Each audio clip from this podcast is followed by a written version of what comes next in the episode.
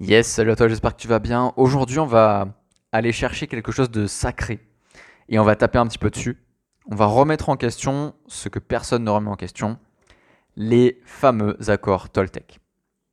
Alors avant de commencer, je t'invite à t'abonner, histoire de ne pas louper les prochains épisodes. Et du coup, on va commencer. Donc, les accords Toltec, c'est quoi? C'est devenu une base du dev perso. Et je connais pas grand monde dans le coaching, dans le dev perso, dans la confiance en soi, enfin dans notre travail à nous, euh, qui n'a pas lu les accords Toltec ou qui au moins ne les connaît pas. Alors si tu les connais pas, je vais te les dire vite fait. Il y en a quatre. Que votre parole soit impeccable. Quoi qu'il arrive, n'en faites pas une affaire personnelle. Ne faites pas de suppositions et faites toujours de votre mieux. Ça, c'est les quatre accords Toltec. Et aujourd'hui, moi, je vais les remettre en question parce que je suis pas d'accord avec ces accords. En tout cas, pas en totalité. Et je vais t'expliquer pourquoi. La petite anecdote avec ces accords, c'est que euh, mon premier rapport avec eux, la première fois que j'ai été confronté à ces accords, j'avais 15 ans. Et euh, je sortais avec euh, la fameuse fille qui m'a trompé lors d'une partouze. Si tu connais pas l'histoire, je t'invite à aller descendre un petit peu dans les podcasts.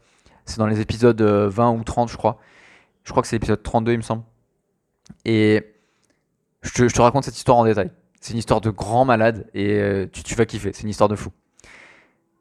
Et bah en fait, c'est sa mère à cette personne qui m'a forcé à les lire et je les ai pas lus. Mais c'est comme ça la première fois que je les ai découverts.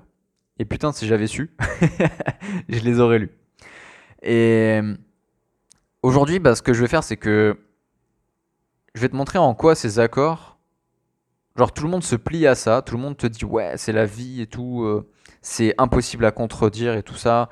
C'est sacré en fait. C'est tellement connu que c'est de rentrer dans le domaine du sacré. Et tu me connais, j'aime bien aller chercher les trucs sacrés et taper un petit peu dessus pour voir ce qui se passe. Et on va faire accord par accord. Le premier accord, c'est que votre parole soit impeccable. Alors, qu'est-ce que ça veut dire votre parole soit impeccable? Ça veut dire bah, surveille ton discours intérieur, comment tu te parles à toi-même, etc. Et moi, je suis pas d'accord avec ce, cet accord parce que pour moi, la parole n'a pas besoin d'être impeccable, elle a besoin d'être authentique. Elle a besoin d'être réelle.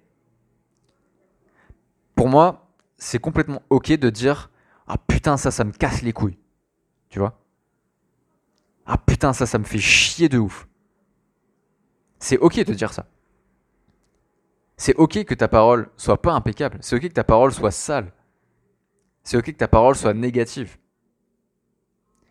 Mais l'important, c'est qu'elle soit authentique, c'est qu'elle te corresponde, c'est que ce soit ta parole à toi. Le but, c'est pas d'avoir une parole toute lisse, toute propre.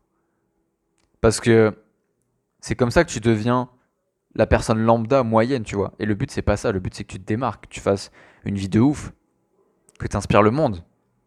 Et c'est pas en ayant une jolie parole impeccable que tu vas le faire. Tu vois ce que je veux dire?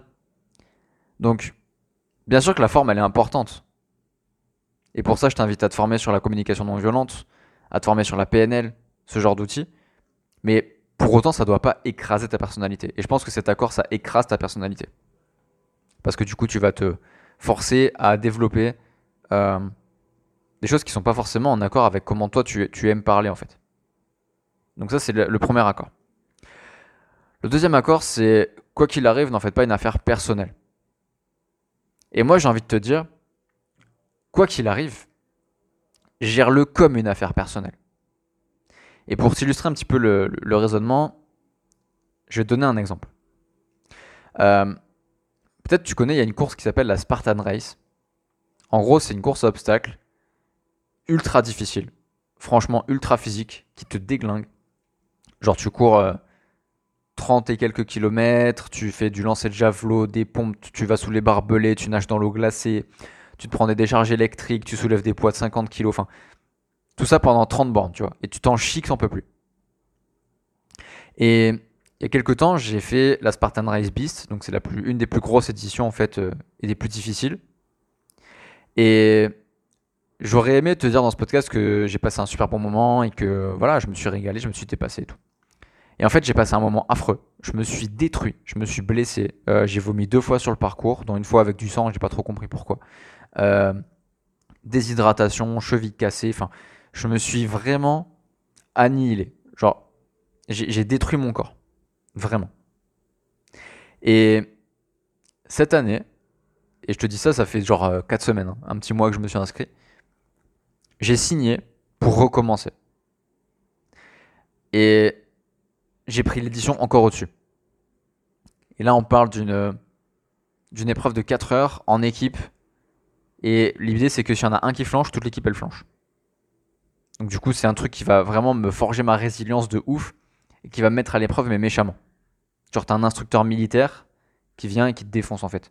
Tu dois faire, euh, par exemple, des abdos avec toute ton équipe. Vous portez un tronc d'arbre et quand tu descends ton abdo, ben, tu vas sous l'eau.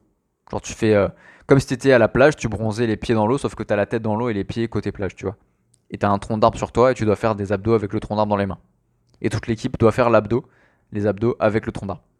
Ce genre de, conneries, voilà. C'est mon petit plaisir perso. Et pourquoi est-ce que je me suis réinscrit à ça? Bah Parce que la première Spartan Race que j'ai loupé, je l'ai pris personnellement cet échec. Et si j'étais en mode Toltec, en mode accord Toltec, j'aurais dit Ah bah c'est ok, je le prends pas personnellement. Il n'y a rien de personnel, de toute façon. Donc je laisse tomber. C'est pas grave, c'est ok. Et du coup, ben, je me serais pas réinscrit. Et je me serais pas dépassé. Encore plus. Parce que j'ai regardé un petit peu l'épreuve que pour laquelle j'ai signé. Euh, je vais clairement douiller de ouf. Et c'est pour ça que je t'invite à gérer tout ce que tu fais comme des affaires personnelles. Si tu veux performer, si tu veux réussir. Parce que quand tu t'impliques pas personnellement dans quelque chose, tu le finis pas bien, tu vois. Vraiment. Et voilà, je veux dire, pour, moi, c'est super important de, comprendre ça. Troisième principe, troisième accord, c'est ne faites pas de suppositions. Et pour moi, euh, cet accord, c'est une stratégie de suite. Je vais t'expliquer pourquoi. Ce que je te propose comme accord de remplacement, c'est conscientiser vos suppositions et demandez-vous pourquoi vous, demandez-vous pourquoi vous le faites. C'est-à-dire que, admettons, t'es jaloux. Ok? Ta copine, elle sort en boîte. Euh, elle s'habille un petit peu léger. Et tu sais qu'il y a des mecs bah, qui vont un peu essayer de la frotter ou quoi en boîte. Et du coup, ça t'énerve. Et mais c'est une supposition, hein, ça reste dans ta tête. Tu sais pas ce qui va se passer là-bas, mais tu supposes. Si tu écoutes la Toltec, tu vas juste te dire ok j'arrête de supposer, je serai bien comme ça. Et ok ça marche. Mais qu'est-ce qui se passe si tu fais ça? Bah, la fois suivante, tu vas resupposer, ensuite tu vas te redire ok j'arrête de supposer. Et si tu utilises le nouvel accord que je te propose, bah t'arrêtes d'être en stratégie de suite. Donc là je te renvoie au podcast 63 que j'ai appelé le mal par le mal où je t'explique comment tu peux retourner les défauts contre eux-mêmes. Et au lieu de fuir, bah, tu peux utiliser tes suppositions pour apprendre à mieux te connaître. Parce que si tu te questionnes pas sur pourquoi est-ce que tu supposes, tu sauras jamais pourquoi tu supposes. Mais si tu sais pourquoi tu supposes, tu sais sur quoi travailler. Genre, peut-être que je te reprends l'exemple du, mec qui est jaloux parce que sa meuf s'habille un peu léger en boîte. Ben, si tu te poses pas la question de pourquoi tu supposes, tu le sauras jamais. Alors que si tu te poses la question, tu vas dire, ok, je suis jaloux. Comment est-ce que je peux travailler ma jalousie? Et tu travailles ta jalousie, et c'est fini, le problème n'existe plus. Et là, il n'y a plus de question de supposition en fait. L'accord, il devient obsolète, il sert plus à rien. Donc je t'invite à réfléchir à ça. Conscientise tes suppositions et demande-toi pourquoi tu fais cette supposition. Cherche pas juste à fuir. Utilise. Et le dernier accord, euh, c'est faites toujours de votre mieux. Et je suis pas du tout, du tout d'accord avec cet accord parce que c'est juste mal formulé en fait. C'est pas faites de votre mieux, c'est faites ou ne faites pas. Parce que quand tu fais de ton mieux, tu te prépares à perdre en fait. Genre, moi quand j'étais euh, au championnat de France de, de, Muay Thai, les mecs en face de moi, j'en ai. Alors j'en ai eu, c'était des petites bouboules, tu vois, c'était facile de les déglinguer hein, entre nous.